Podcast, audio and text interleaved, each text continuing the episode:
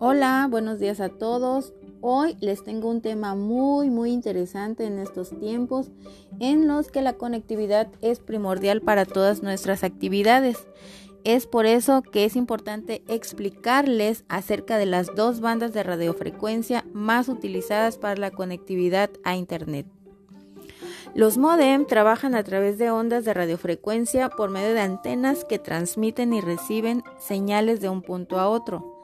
Las señales con las que se comparte información son dos bandas, una de 2.4 GHz y otra de 5 GHz.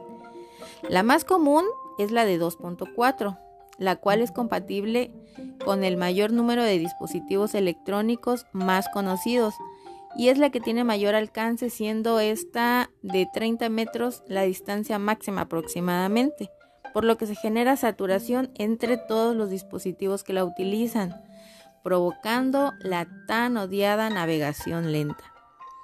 Al contrario, la banda de 5 GHz tiene como una de sus características contar con el menor tráfico de dispositivos, permitiendo alcanzar mayores velocidades y mayor rendimiento, por lo que es muy útil para la transmisión de videos, de música, de videojuegos, pero con menor alcance ya que su distancia máxima es de 15 metros aproximadamente.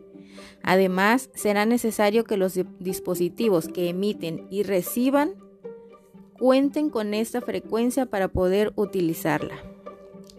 En Telmex contamos con modems que tienen esa posibilidad de emitir las dos bandas, tanto la de 2.4 y la de 5 GHz, por lo que se recomienda primero identificar la compatibilidad con las bandas de los dispositivos que más utilizan en casa y conectar cada uno en la banda que le corresponda, lo cual nos va a permitir disfrutar de los beneficios de cada una de ellas, permitiendo equilibrar la distribución de conexiones hacia Internet, disminuyendo así la posibilidad de desconexión entre los dispositivos y mejorando la experiencia de navegación que es una de nuestras mayores preocupaciones en el momento. Espero que haya sido de su agrado la información. Nos vemos en el siguiente podcast.